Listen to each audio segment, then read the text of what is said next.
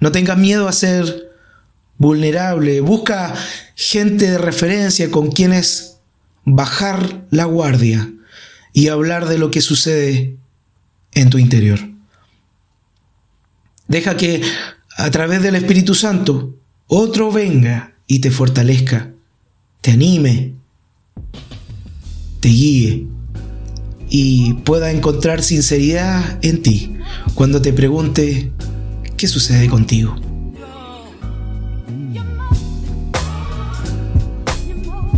Nuestros anfitriones, David Muñoz y Pablo Adasme, pastores de CGD, se unen para hacer Urbano, un podcast con reflexiones cristianas para nutrir y desafiar el espíritu de personas que viven en el ritmo diario de la ciudad.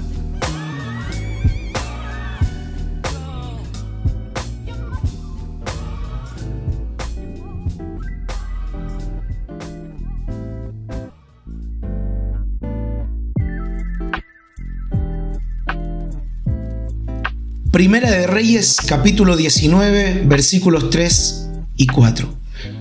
Elías tuvo miedo y huyó para salvar su vida. Se fue a Berseba, una ciudad de Judá, y dejó allí a su sirviente. Luego siguió solo todo el día hasta llegar al desierto. Se sentó bajo un solitario árbol de retama y pidió morirse.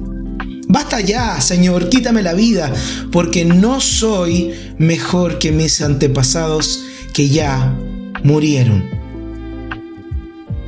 La depresión, dicen algunos, es la gran pandemia de finales del siglo XX hasta hoy. Y es curioso decir esto en contexto de coronavirus. Lo peor, y tal vez lo más triste de todo, es que Chile, nuestro país, es el número uno en el ranking mundial de países afectados por la depresión. Y esto de acuerdo a los datos de la Organización Mundial de la Salud. No sé tú, pero yo nunca vi a mis abuelos hablar de depresión o estrés. Estos conceptos vinieron a aparecer con el avance del modelo económico, las nuevas pautas de trabajo y los efectos de lo que implica ser parte de una sociedad hiperconectada. Antes salías del trabajo y y al no existir celulares ni internet, automáticamente tu mente descansaba en casa.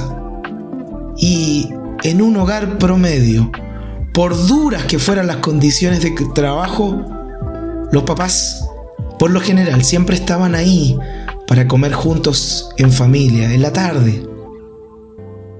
No me tomes a mal, valoro los nuevos avances, valoro y agradezco por la conexión. De hecho, llegar a ti con este podcast sería imposible sin la conexión. Pero reconozcamos esto. Los avances tecnológicos también trajeron efectos secundarios no deseados. Ahora bien, las estadísticas dicen que el 20% de los cristianos sufre algún cuadro de depresión, crisis de pánico, ataques de ansiedad y conceptos relacionados.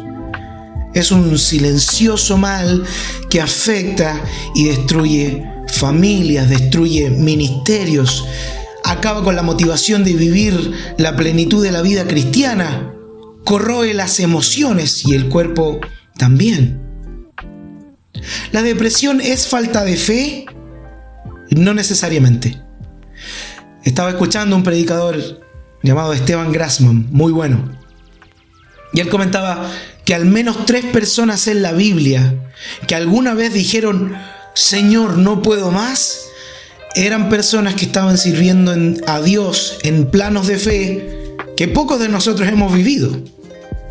Estoy hablando de Moisés, Elías y hasta el mismísimo apóstol Pablo. Y permíteme añadir un cuarto, Jeremías también. La ansiedad en líneas generales no tiene que ver con la falta de fe, ni con pecados necesariamente. La ansiedad tiene que ver muchas veces con el enfoque de nuestros pensamientos. Tiene que ver con que no hemos tenido la perspectiva correcta de las circunstancias o que tal vez no le hemos dado a los problemas su real dimensión.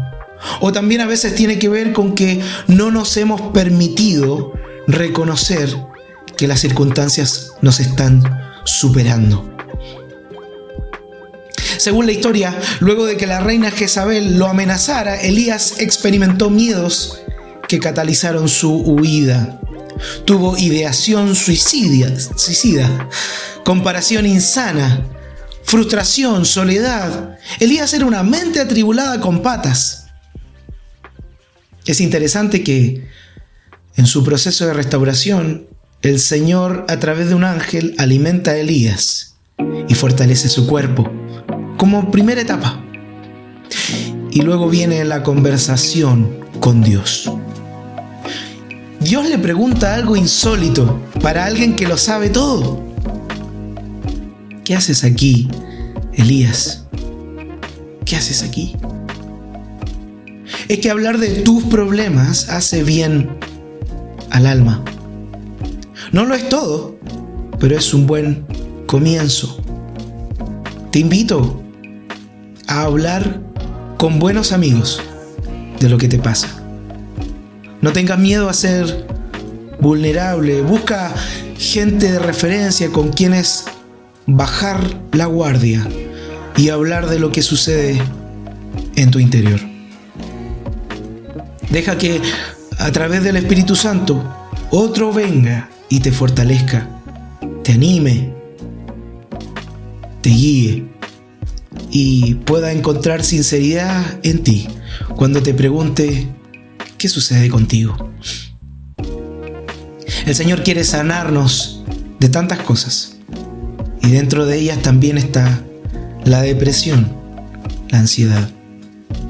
Él quiere reenfocar nuestros pensamientos no a lo que está pasando, sino a aquel que está por sobre lo que está pasando. Permíteme orar.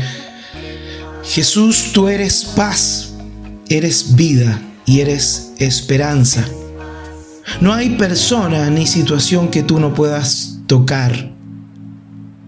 Que las tribulaciones que vienen a nuestra mente no logren conquistar la paz que tú has ganado para nosotros. Ayúdanos a tener el enfoque correcto y disfrutar de tu sanidad y de tu salud en toda área de nuestras vidas. Jesús, te amamos y te necesitamos. Ayúdanos. Amén.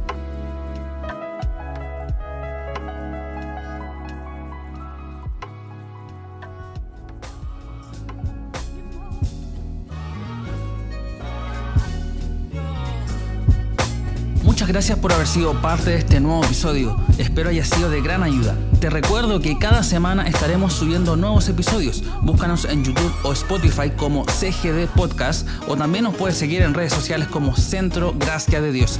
Te deseo un excelente día.